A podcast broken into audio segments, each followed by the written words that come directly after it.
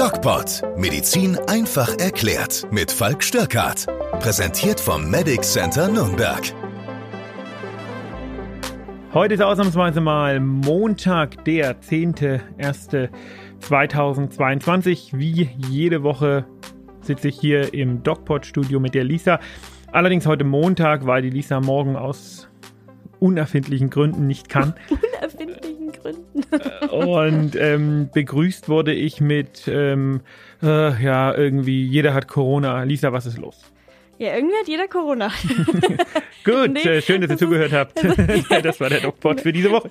nee, aber ähm, ich muss echt sagen, also vor einem Jahr oder so kannte ich echt nicht so viele, die Corona hatten, aber jetzt momentan hat, haben sehr viele Corona und viele sind auch einfach nur so krank und ja, machen Schnelltests, die negativ sind, aber äh, Schnelltests sind ja auch nicht so aussagekräftig irgendwie, ne? Genau, das soll ja, es soll ja sowas wie Omikron geben, habe ich gehört. Ja. Ähm, Aber ja, es ist also gerade echt gehäuft. Und ja, ich habe, man merkt das ja auch, wenn Ja. ich Schnelltests mache mit Patienten mh, und die sind negativ und dann machen wir noch einen PCR-Test und das ist dann nicht selten, dass das dann tatsächlich positiv ist. Habe Ja. ich, glaube ich, letzte Woche schon mal erzählt. Ja, ja, ist echt blöd. ja, Also ich, ich muss sagen, Mensch. also ich glaube halt, dass es jetzt uns demnächst alle treffen wird, auch natürlich die geimpft sind, ne? Ähm, ja, habe ich ehrlich gesagt keine Lust drauf. Hm. Du hast ja schon erwischt. Du hast schon erwischt. Mich hat es schon erwischt. Dich hat's Äh, schon erwischt. Entschuldigung, ja. ich bin ich bin heute etwas müde und Ich habe ja dann diesen, äh, diese super Idee gehabt, mich auf das, äh, auf die Infektion nach zwei, ich hatte Delta und habe mich dann auf die Infektion drauf, zwei Monate später nochmal geboostert. Ähm, und das hat ganz schön reingehauen, aber ich habe jetzt die Hoffnung, dass es mich nicht erwischt. Also wir testen ja hier auch regelmäßig, müssen wir Mhm. ja. Praxispersonal muss zweimal die Woche äh, Schnelltest machen. okay. Und ja, das äh, ist bis jetzt immer negativ gewesen. Ähm, jetzt schauen wir mal. Also Macht das überhaupt Sinn? Müsste man nicht eigentlich einen PCR-Test machen? eigentlich schon, aber das geht halt aus rein organisatorischen Gründen nicht. Okay. Also musst du einfach überlegen, wie das funktionieren soll. Äh, so ein PCR-Test dauert eine gewisse Zeit. Ähm, ich habe gestern mit einem Kumpel zusammengesessen, der bei einer Hilfsorganisation arbeitet und der hat, äh, die haben sich überlegt, einen PCR-Test, also ein Testgerät zu kaufen. Das ist extrem teuer und dann passen da vier Tests rein und dann brauchst du ja immer diese Testkits noch, die du bestellen musst. Und das kostet auch nochmal Geld und du kriegst kaum Geld für den Test. Also das macht wirklich nur Sinn für große Labore. Okay. Und ähm, da dauert es einfach, da ist die Logistik dahinter ähm, nicht so einfach. Ne? Wenn Mhm. du was ins Labor schickst, selbst wenn der Test an sich vielleicht nur ein paar Stunden oder ein paar Minuten, 40 Minuten dauert, so ein PCR-Test dauert, mh, ist da einfach eine relevante Logistik dahinter, die ein Problem macht. Und das, äh, ja, das ist der Grund, warum das einfach nicht sehr sinnvoll ist. Hm. Blöd, aber hm. Es gibt doch auch diese PCR-Schnelltests, die du auch mal gemacht hast, ne? Aber die sind nur bei Ausnahmen möglich, oder? Ja, das sind die, ähm, die jetzt mein Kumpel auch ähm, Ah, okay. sich äh, anschaffen wollte. mhm. Aber das ist halt extrem teuer und das Problem ist nicht die, die Testzeit. Ne? Mhm. Das, äh, so ein PCR-Test geht schon relativ zügig. Also ich denke, wie gesagt, 40 Minuten, Stunde. Das Problem ist, die Logistik, ja, Ähm, man muss sich noch mal vorstellen, ein paar Praxen in Nürnberg würden sich äh, zweimal die Woche PCR testen. Dann müssen die Tests gemacht werden, dann muss das Testmaterial ins Labor gefahren werden. Dort muss es ähm, erstmal in sozusagen äh, irgendwie ankommen, Mhm. registriert werden, Mhm. den entsprechenden ähm, Probanden zugeordnet werden. Dann muss der Test gemacht werden. Und dann muss das Ergebnis den entsprechenden Probanden zugeordnet werden. Gut, das geht digital und dann müssen die informiert werden. Also das ist ein nicht zu unterschätzender Aufwand rein von der Logistik her. Deswegen mm, ist es nicht, nicht wirklich, also es wäre sicher gut, aber es ist nicht machbar. Hm. Wie ist denn das in den Praxen allgemein? Gibt es da irgendwie ein Konzept, wie man sich verhält? Weil ich sag ja mal, äh, in der Praxis ist ja schon eher die Wahrscheinlichkeit, dass man sich mal ansteckt, weil man geht ja auch, man putzt sich mal die Nase, dann atmet man was ein oder äh, trinkt was oder isst was oder äh, keine Ahnung, was man in der Praxis macht. Ich bin nicht in der Praxis, aber du. Man lebt da schon Ähm, vor sich hin, ja. Keine Ahnung. ähm, Lüftung, keine Ahnung, wie, wie läuft das bei euch? Die Lüftung ist bei 0 Grad draußen ähm, nicht so spaßig. Hm. Also ganz grundsätzlich gibt es natürlich das Konzept, dass man sich testet zweimal die Woche. Alle Leute, die hier arbeiten, sind geimpft, das ist klar. Mhm. Mm, Mindestens doppelt, aber bei uns sind alle geboostert. Ähm, weil wir wissen ja nach den neuen Studien, dass die Boosterung bei Omikron was bringt, die doppelte Impfung nicht so viel.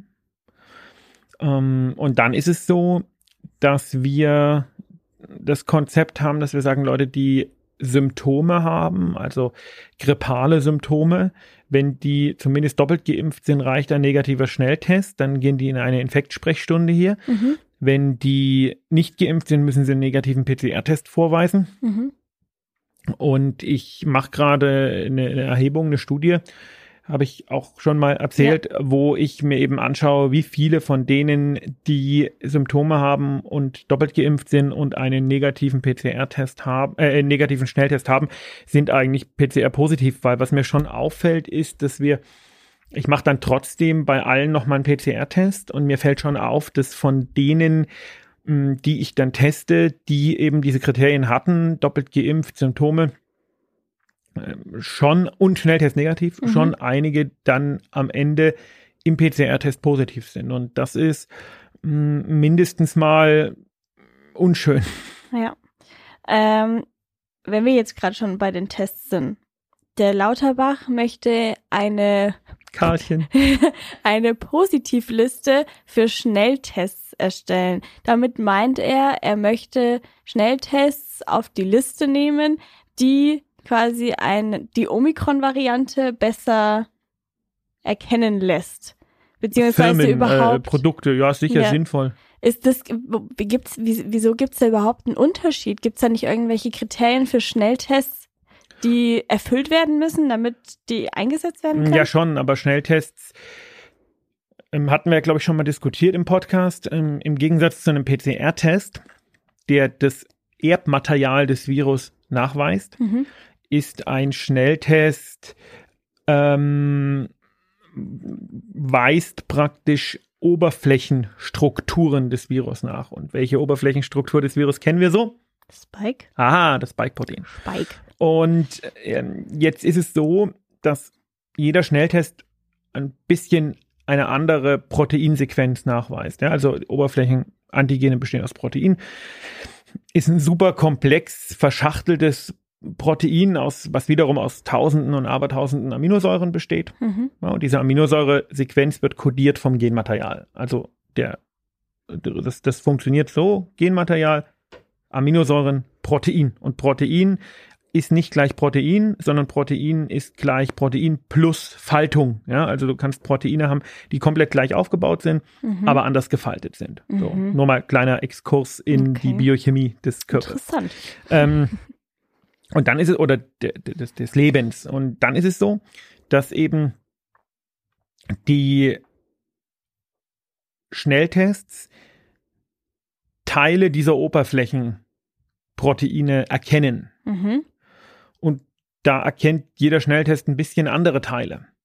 Und wenn das blöderweise aber gerade der Teil ist, der mutiert ist, und bei Omikron sind ja sehr viele Teile dieses Spike-Proteins mutiert, dann haben wir eben ungenaue oder nicht sehr äh, sensitive Teste. Ja, Okay. dann muss das nicht unbedingt sein, dass er den erkennt. Und deswegen muss man da auch immer wieder, das hat jetzt gar nichts damit zu tun, dass die Teste an sich schlecht sind. Mhm. Die sind ja alle validiert und schieß mich tot. Mhm. Sondern das hat einfach was damit zu tun, dass ich, wenn sich das Virus verändert, natürlich auch meine Teste nach oder, oder anpassen muss. Mhm. Und da macht es durchaus Sinn, so eine Liste zu führen und die auch immer wieder zu führen, weil das Virus wird sich ja weiter verändern. Gibt ja keinen Grund anzunehmen, dass es das nicht tut. Und da sollte man immer wieder reevaluieren. Anders ist das beim PCR-Test. Beim PCR-Test ähm, fallen ja solche Mutationen im Grunde genommen nur auf, weil man sucht nach speziellen Genen, zwei oder drei Genabschnitte. Mhm.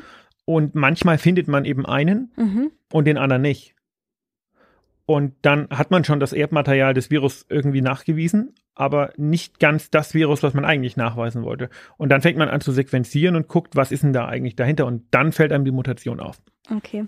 Jetzt habe ich schon oft gehört bei Corona-Infekt.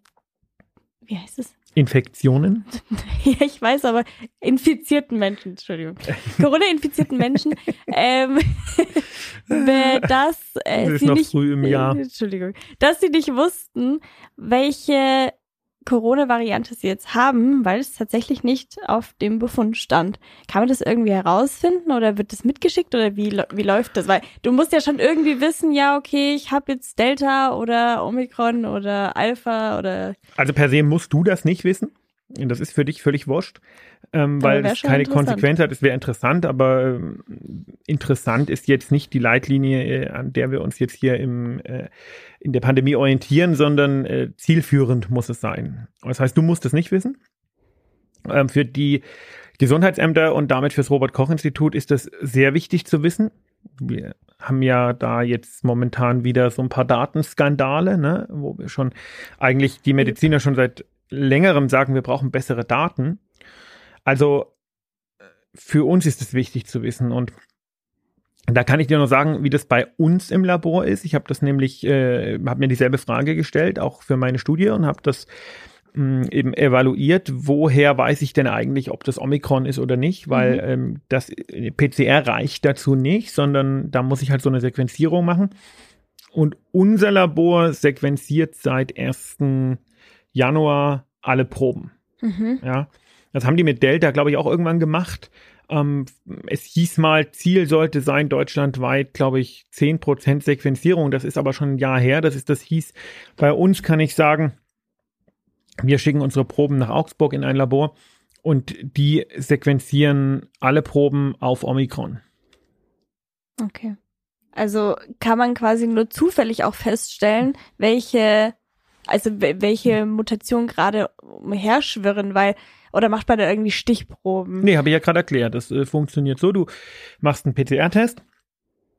Und was macht ein PCR-Test? Ein PCR-Test untersucht, ob Erbgut des zu untersuchenden Virus vorhanden ist. Mhm. Und es macht es aber nicht, indem es das gesamte Erbgut analysiert, weil das ist sehr aufwendig und braucht viel Rechenleistung, sondern das macht es, indem es zwei oder drei Stellen kennt und sagt, wenn diese drei Stellen vorhanden sind, die sind hochspezifisch für das Virus, dann ist das Virus vorhanden. Okay. Ja, und das hat praktisch keine Fehlerrate, weil Mhm. das ist in der Natur nicht so, dass es das dann doppelt gibt oder so. Ne? okay. Ähm, und manchmal ist es eben so, dass eben man diese PCR macht und dann sind nur zwei Stellen vorhanden. Oder nur eine. Mhm. So, so, so findet man Mutationen. Okay. Und dann wundert man sich und sagt, ja, okay, ist positiv, aber irgendwie nicht so ganz. Und dann sequenziert man und dann guckt man, was haben wir denn da eigentlich? Okay. Jetzt habe ich es verstanden. Jetzt hast du es Jetzt habe verstanden. ich es verstanden. Habt ihr es verstanden? Ich hoffe doch. Habt ihr ja mittlerweile in den letzten 13 Minuten dreimal, nee, zweimal erklärt. Nein, hast du nicht. Doch, nicht, so, ich. nicht so genau. Nein, mm, mm, mm. das, das, da, da, Mhm. da muss ich einschreiten. Ähm, Hörst du dir eigentlich die Podcasts im Nachhinein an? Manchmal. Also nie. Dann mach's doch heute Doch, mal. Ehrlich? Ja, Ja. tatsächlich. Ähm, wir haben im Gegensatz zu letzter Woche 36 Prozent mehr Corona-Infektionen. Äh, heute sind es irgendwie um die 25.000. Aber beim, Mon Ähm, Montag. Ja, weil Montag ist, ja. Aber trotzdem 36 Prozent, deswegen sage ich auch 36 Prozent mehr. Ähm, in Israel wird aktuell schon die vierte Corona-Impfung verimpft für Mhm. Risikopatienten und Patienten über 60 Jahren. Ähm, aber das Ergebnis der Impfungen ist nicht so zufriedenstellend. Sagt wer? Studien. Welche Studien? Naja, die halt da gemacht wurden. Keine Ahnung, welche Studien. Hab ich noch nicht gehört. Auf jeden Fall ähm, ist soll zumindest nach der vierten äh, Corona-Impfung ähm, der, die Impfwirkung genauso sein wie nach der dritten Impfung. Das bedeutet also, es ist nicht wirklich ein Anstieg Und es ist Von jetzt was? auch nicht wirklich eine, ja, von, das musst du mir sagen. Also ich denke, da liegen äh, bisher keine belastbaren Zahlen vor. Die, äh, Aber die ersten Daten doch. ja, die Frage die ist an, äh, die Frage ist anhand welcher Daten man sowas festmacht. Das sind 70.000. Nee, aber die Frage ist ja, was, äh, woran machst du das fest? Die, wir wissen ja mittlerweile, dass die Höhe der Antikörper äh, zumindest Stand jetzt noch kein sehr verlässlicher Parameter ist. Ja. Mache ich es an der Höhe der Antikörper fest, würde mich das nicht wundern, weil irgendwann ist ein Sättigungseffekt erreicht. Und das Mhm. ähm, ist vielleicht auch eine Argumentation für diejenigen, die sagen, das wird immer so weitergehen, Impfabo und wir werden uns jetzt alle drei oder vier Monate impfen lassen. Das äh, macht wenig Sinn Hm. Weil wir haben irgendwann mal eine Grundimmunität aufgebaut und die wird mit der Zeit natürlich schwächer werden, was ganz logisch ist. Das habe ich glaube ich auch schon mal erklärt. Aber wieso wird denn jetzt überhaupt ein viertes Mal geimpft dann? Da muss man halt sagen, äh, das, was ich immer wieder sage, wir befinden uns in einer Pandemie und niemand hat einen Fahrplan dafür. Mhm. Ja, Mm, wir wissen, die Impfungen schützen. Wir wissen, ähm, das Virus ist äh, ziemlich blöd. Und wir wissen, die Impfungen machen keine großartigen Nebenwirkungen. Und dann ähm, Israel ist ja immer ein bisschen ähm, äh, ja vorneweg mit, äh, mit, mit, mit solchen Sachen. Also die haben ja von Anfang an auch sehr früh große Impfkampagnen gefahren.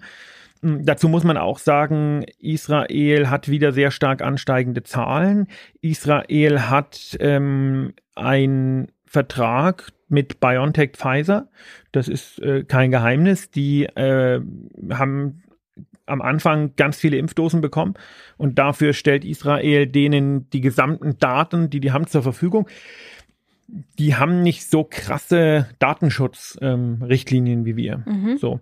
Und dementsprechend ist das sicherlich auch ein Teil der Datenerfassung, ja, so eine Art ähm, ähm, späte Studienphase, was aber nicht schlimm ist, ne, weil da wird ja keiner zum Impfen gezwungen. Mm, Und wenn ich jetzt eine bestimmte Immunität habe und impfe mich nochmal und es erhöht die Immunität nicht, ähm, ja, Mai, dann ist es halt so, dann ist es, ist es ja nicht schlimm. Mhm. Die Frage ist nochmal, woran messe ich, ob es die Immunität erhöht? Ich habe das ja schon mehrfach auch bei YouTube gesagt, ich habe das bei Instagram gesagt, ich habe das überall gesagt, die äh, Inzidenz darf da nicht der Wert sein. Denn was möchte ich denn? Was ist das Ziel von uns allen? Wir können ja nicht ohne Sinn und Verstand drauf losimpfen. Also, du weißt, ich bin super Impfbefürworter, Hm. aber man muss ja schon das Hirn anschalten. So. Und dann muss man sich überlegen, was ist unser Ziel? Ist unser Ziel auf dem Papier so wenig Infektionen wie möglich zu haben? Oder ist unser Ziel, dass so wenig Menschen wie möglich schwer krank werden? Und ich glaube, zweiteres ist unser Ziel. Und deswegen ist die Inzidenz, der Anstieg der Zahlen in Israel ähm, für mich, das sage ich jetzt aber aus Sicht des Allgemeinmediziners, mit einer grundlegenden virologischen Ausbildung, aber ich bin ja kein Virologe. Für mich ist das eher ein gutes Zeichen. Für mich ist das eher, also dass die Zahlen dort steigen, für mich ist es eher ein Übergang in die endemische Phase. Und das äh, hat ja Drosten in seinem letzten Podcast auch so angedeutet. Und der hat im Mhm. Übrigen dasselbe gesagt wie ich, nämlich, dass man darüber nachdenken muss, die Quarantänepflicht ganz abzuschaffen, ähm, weil wir jetzt einfach sagen müssen, wir müssen ja jetzt ein gewisses Infektionsgeschehen zulassen. Und wie viel wir zulassen, das ist eine Frage, das ist eine politische Frage und das ist auch eine Frage des Mutes. Ich glaube, wenn wir die Impfpflicht einführen, was ja kommen wird, ähm, ich habe ein Video gemacht auf YouTube, äh, YouTube, was sehr oft geklickt wurde, ähm, wo ich dann wieder ganz stark äh, kritisiert worden bin. Das ist noch gar nicht sicher, aber ich, ich sehe das als sehr sicher, dass die kommt. Mm, Dann finde ich, sollte man doch mal drüber nachdenken, mehr und mehr Infektion zuzulassen, damit wir eben in die Phase kommen, wo man endemische Wellen bekommt. Ne? Es gab jetzt diese Hauptwellen und dann kommen noch ein, zwei Nachwellen und dann wird das endemisch. Und wenn man dann Risikogruppen äh, ordentlich impft und so, dann kann man langsam wieder zum normalen Leben zurückkommen, sollte sich aber mal fragen, ähm, was man aus dieser Pandemie eigentlich alles so lernen kann. Ja, jetzt hast du schon, jetzt hast du schon die Impfpflicht angesprochen. Klar, die ganzen Risiken, was ist los? ich weiß nicht, ich habe jetzt dir so einen schönen so, so, so einen schönen Übergang gegeben und du nutzt den nicht. Nein, ich möchte ihn nicht nutzen. Was man aus dieser Pandemie eigentlich so lernen nein, kann. Nein, ich möchte aber was Hey, was können wir denn aus dieser Pandemie lernen? Nein, nein, ich möchte nicht was dazu sagen. Zu, dein, zu deinen Sachen, die du gesagt hast. Also, äh, ich möchte das festhalten, wir werden heute nicht erfahren, was man aus doch, dieser Pandemie. Jetzt warte werden doch wir? mal. Hm, wird ein längerer Podcast jetzt, heute. Naja. Jetzt, jetzt warte doch mal. Ich möchte eine Zwischenfrage stellen und zwar mit der Impfpflicht die Risikogruppen müssen auf jeden Fall geimpft werden, das ist keine Frage. Und äh, alle, die, keine Ahnung, gefährdet sind von Corona. So. Allerdings kommt die Impfpflicht nicht zu spät, weil wenn man jetzt schaut, in anderen Ländern sind, keine Ahnung, die Zahlen bei 200.000 Neuinfektionen pro Tag und bei uns wird es ja auch so sein demnächst, denke ich mal. Du sagst es ja auch ist es, kommt es da nicht zu spät? Weil wenn wir im März da die Impfpflicht bekommen und alle hatten schon Corona, macht es ja gar keinen Sinn mehr. Na doch, wir werden die Impfpflicht ja nicht im März bekommen, sondern heute frühen Nachrichten hieß es schon, dass das einfach aufgrund von politischen Überlegungen wahrscheinlich erst im Juni oder so kommt, Mai, Juni. Okay. Ähm, da muss man abwägen. Das sind politische Prozesse. Hm. Mm, und da muss man einfach unsere Staatsform respektieren. Ja, ich meine, ähm, das ist ja das, was von den Querdenkern wird ja immer gesagt, wir leben in einer Diktatur, bla bla bla. Und das tun wir eben gerade nicht, weil wir, ähm, was die Impfpflicht angeht, ja durchaus sehr spät reagieren, weil das ein parlamentarischer Prozess ist. Man möchte diese Gesetzesvorlage ähm, nicht von der Regierung eingebracht oder einbringen lassen, was ich auch sehr respektabel finde. Und das zeigt auch, dass in, in Berlin offensichtlich auch ein neuer Regierungsstil jetzt äh, herrscht. Und das finde ich sehr positiv, sondern man möchte, dass das Parlament eine Gesetzesvorlage gemeinsam, natürlich ohne die AfD, ähm, in die, äh, in die Wege leitet. Und ähm, das ist halt Demokratie. Und so funktioniert es halt. Und ich glaube, das können wir uns auch leisten, weil die Impfpflicht, auch wenn wir sie jetzt ähm, beschließen würden, zu spät käme für diese Winterwelle. Der Winter ist fast um. Ja, ich meine, überleg dir mal, wie schnell die Zeit vergeht. Jetzt haben wir Januar. Richtig. Ähm, ich weiß nicht, für mich ist es immer so, im Februar geht man nochmal Skifahren, aber Ende Februar macht es dann Zwitscher, Zwitscher und man, äh, ne, und Mitte März haben wir manchmal schon 25 Grad gehabt. Mhm. Also der Winter ist fast um. Wir müssen hoffen, dass wir nicht wieder so einen ewig langen Winter haben wie letztes Jahr. Aber da bringt eine Impfpflicht nichts. Und wenn man sich auf die nächste Winterwelle vorbereiten möchte, die wahrscheinlich nochmal kommt, weil wir einfach diese Impflücke haben, mhm. dann reicht ähm, der Juni ne? Ähm, okay. und, und Mai. Also die Frage ist natürlich auch, wie, mh, hm, wie will ich die Impfpflicht durchsetzen? Ne? Also das sind viele Fragen, die man sich stellen muss weil man da auch ganz, ganz böse auf die Nase fliegen kann. Wenn ich eine Impfpflicht, ähm, wenn ich eine Impfpflicht beschließe und kann die dann nicht durchsetzen, dann habe ich ein Riesenproblem. Und man wird das so machen, dass ähm, das Nicht-Befolgen dieser Impfpflicht eine Ordnungswidrigkeit ist, also wie falsch parken mhm. nur mit höheren Geldern. Und da habe ich mich mal über den Weg informiert, den man bei Ordnungswidrigkeiten juristisch geht. Und das muss man sich sehr gut überlegen, weil diesen Weg muss man dann gehen. Ja, wenn man den nämlich nicht geht, dann kann jeder mit einem Strafzettel hübsch klagen. Der Weg ist Ordnungsgeld. Das wird wohl sehr hoch liegen, also im vierstelligen Bereich. Ein zweites Ordnungsgeld. Mhm. Wenn man das nicht, wenn man dem nicht nachkommt und dann ist es so, dass das äh, deutsche Gesetz eine Beugehaft vorsieht. Das bedeutet, wenn ich dem nicht nachkomme und das Ordnungsgeld nicht bezahle, gehe ich in Haft. muss das Ordnungsgeld trotzdem noch bezahlen und muss der Verpflichtung trotzdem noch nachkommen. Ja. Das bedeutet, wir haben dann potenziell 10 Prozent der Bevölkerung, wenn sich vielleicht 7 Prozent nicht impfen lassen, ist das immer noch, sind es immer noch 5 Millionen Leute, wir die wir in Haft nehmen müssen. Und ähm, da bin ich der Erste, der da dafür ist. Mhm. Aber das ist logistisch durchaus schwierig. Noch dazu kommt die Frage, also wir haben gar nicht die Manpower, wir haben gar nicht die Gefängnisplätze dafür, ja. Und mh, mm, das wird natürlich für Unruhe sorgen. Und es ist sehr, sehr schwer durchsetzbar. Nochmal, ich bin ein extrem großer Freund der Impfpflicht. Ich habe letztens mit einem äh, Kollegen gesprochen, der sich da auskennt, der hat gesagt, mach dir da keine Sorgen. Die Zwangsgelder wirken Wunder, weil der Staat darf ja ähm, vollziehen. Das heißt, wenn ich meine Steuer nicht bezahle zum Beispiel, dann ist es nicht so, dass ich in ein ewiges Gerichtsverfahren komme, wie wenn ich jetzt privat irgendwas kaufe und nicht bezahle. Mahnung, zweite Mahnung und so weiter und so fort. Beim Staat ist es so, der schreibt eine Mahnung, der schreibt eine zweite Mahnung und zehn Tage später steht der Gerichtsvollzieher vor der Tür. Und auch da kommen wir zu dem Punkt, dass da sehr viel Eigentum verloren gehen wird, weil die schmeißen dich aus deinem schwäbischen Häuschen raus, mhm. ja, wenn du dich ja nicht impfen lässt. Die zweite Frage, die der Impfunfähigkeitsatteste.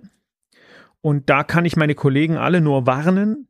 Das kann fatale Folgen haben, die auszustellen, denn das wird man über das Gesundheitsamt prüfen und ich bin mir nicht ganz sicher, ob man es so machen wird, dass nicht nur der Amtsarzt vom Gesundheitsamt einen Impfunfähigkeitsattest ausstellen kann, denn es gibt keine bis auf ganz wenige Ausnahmen keine Indikation für eine Impfunfähigkeit. Mhm. Und dementsprechend glaube ich, dass die, ähm, dass die Impfpflicht ein sehr scharfes Schwert ist.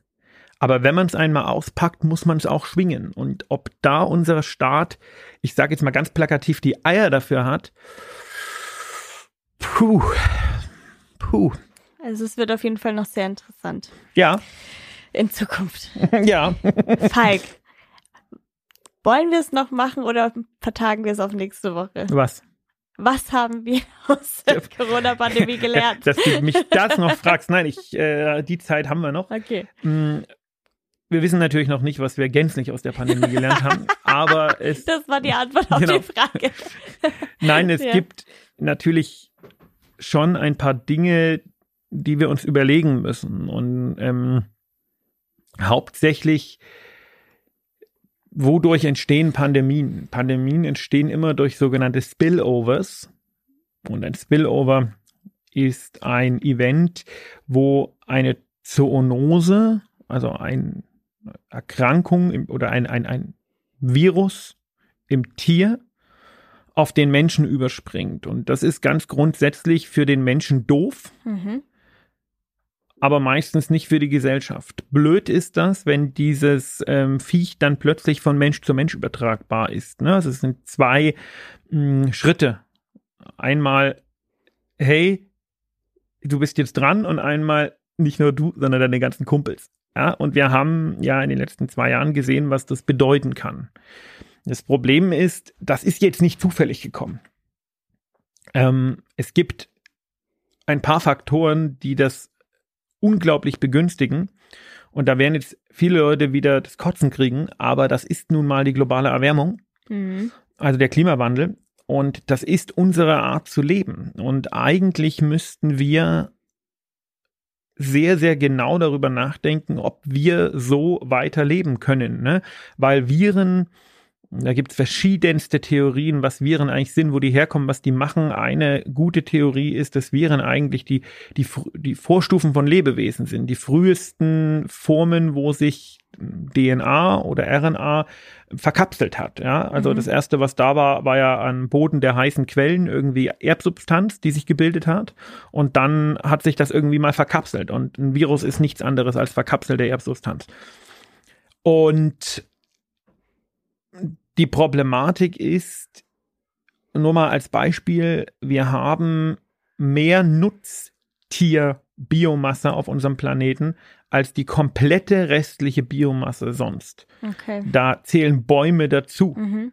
Ähm, wir haben also äh, ein, ein, eine Industrialisierung von Leben gemacht. Und das heißt, immer da, wo Menschen sehr eng am Nutztier ähm, leben, ähm, ist ja die Gefahr eines solchen Spillovers viel, viel höher. Wenn man sich überlegt, die Ursprünge der spanischen Grippe sind zum Beispiel nach Amerika zurückzuverfolgen und zwar in ein also der, der Patient Null war ein Koch, der für die amerikanische Infanterie gearbeitet hat Mhm. ähm, und der dann die Schweine selber mh, gezüchtet hat. Mhm. Und der war der Erste, der war der Spillover-Patient, soweit man das heute nachvollziehen kann.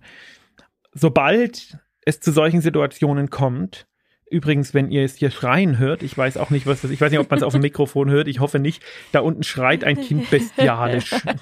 Keine Ahnung, was die mit diesem armen Kind machen. Ich weiß es auch nicht. Ähm, aber oft ist es so, ich gucke dann aus dem Fenster und dann ähm, ist, schreit das Kind einfach, weil es irgendwie was haben will. Und Ja, das ist hier richtig schlimm, weil hier gibt's alles Mögliche. genau, Ja. also äh, nochmal darauf zurückzukommen.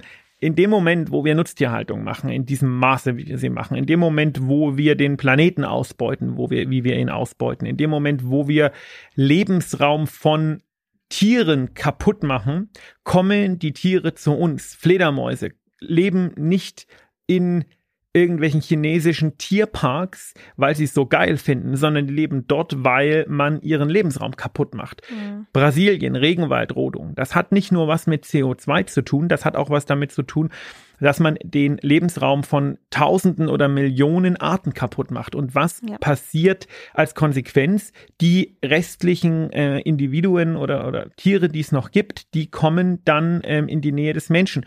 Und die sind beladen mit Viren, die wir noch gar nicht kennen, weil jedes ähm, Lebewesen hat sein eigenes Virotop. Das haben wir auch. Mhm. Und das macht uns nichts, aber anderen macht das vielleicht was. Ich will nicht ausschließen, dass es auch ähm, Pandemien unter anderen und unter Tieren gibt, ähm, wo es ein Spillover vom Menschen auf andere Tiere gab. Ja, das ist nur für uns relativ äh, wurscht, weil wir interessieren uns ja sowieso nur für uns selber.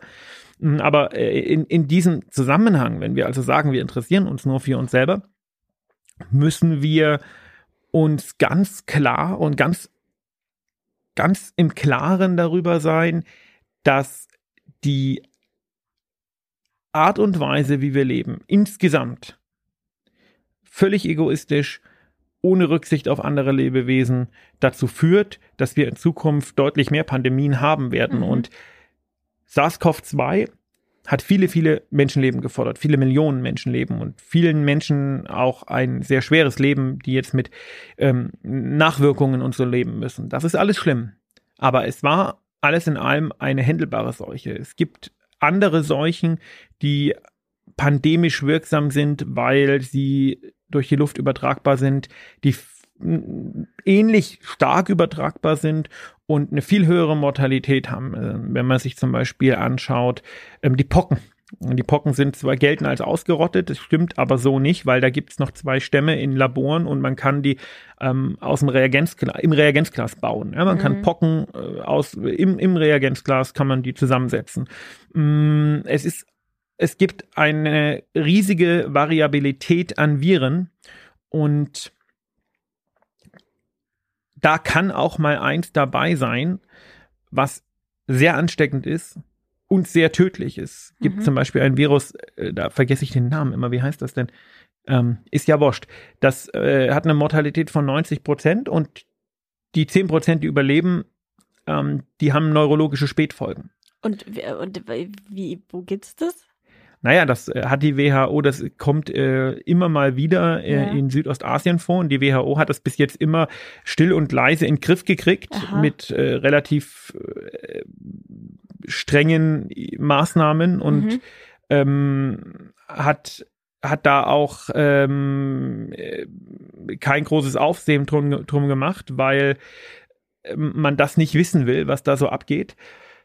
Aber diese Viren gibt es und äh, so eine Zombie-Apokalypse ähm, ist durchaus denkbar. Ne? Wenn 90 Prozent sterben und der Rest ist Gaga Ja. äh, in der Birne, dann ist plötzlich ganz schlecht. Ähm, Und äh, da ist, der Gefahr sollte man sich äh, sehr bewusst sein. Man, wenn man sich mal Bakterien zum Beispiel, Bakterienkulturen anschaut, die haben ja auch, können ja auch Viren haben, die nennen sich dann Phagen. Wenn Phagen? Ba Phagen. Viren, die Bakterien befallen, heißen Phagen. Mhm. Und wenn man sich das anguckt, dann passiert das immer, wenn eine Bakterienkolonie mh, sich zu stark vermehrt. Zu starke Vermehrung führt ganz oft dazu, dass entweder die Art wird durch die Ressourcenknappheit praktisch begrenzt. Mhm.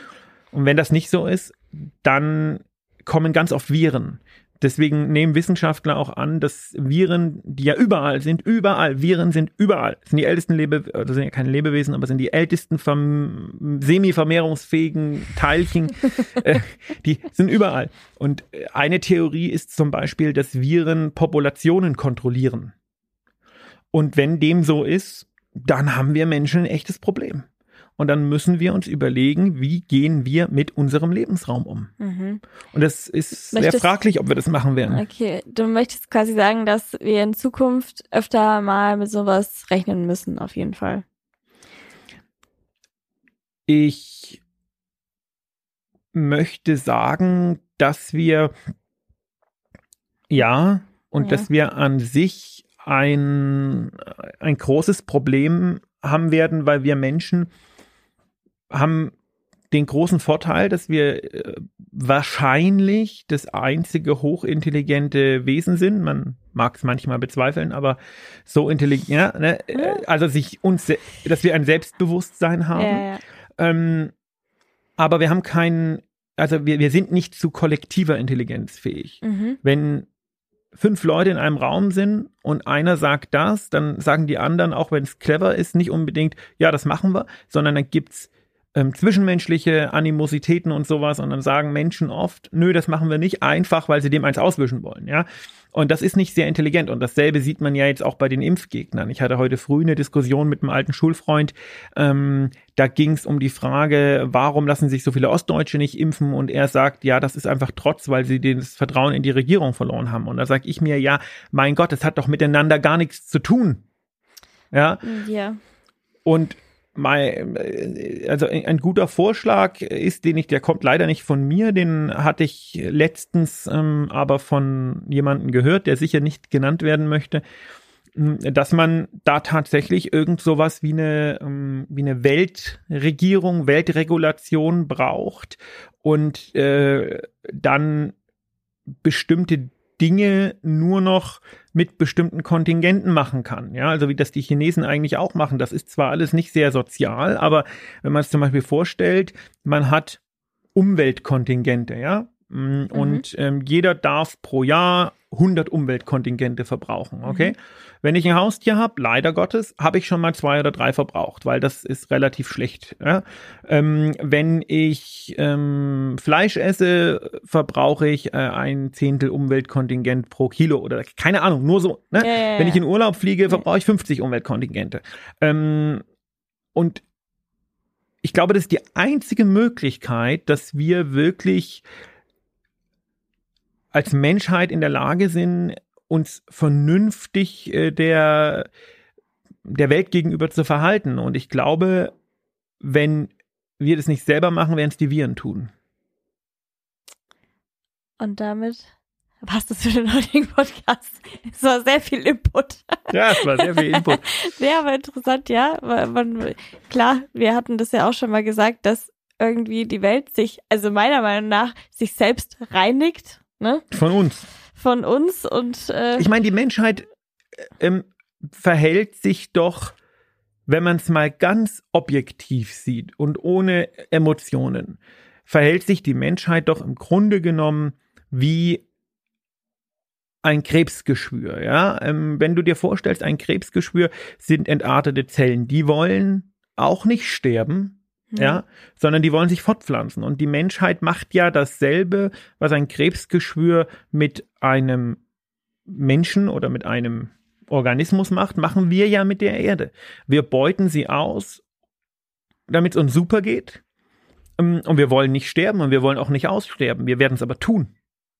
Weil wir uns selber durch unkontrolliertes Wachstum die Ressourcen abdrehen. Und dann kommt noch ein Virus und es tut den, macht, macht den Rest. Also, mh, liebe Menschheit, überlegt euch das mal.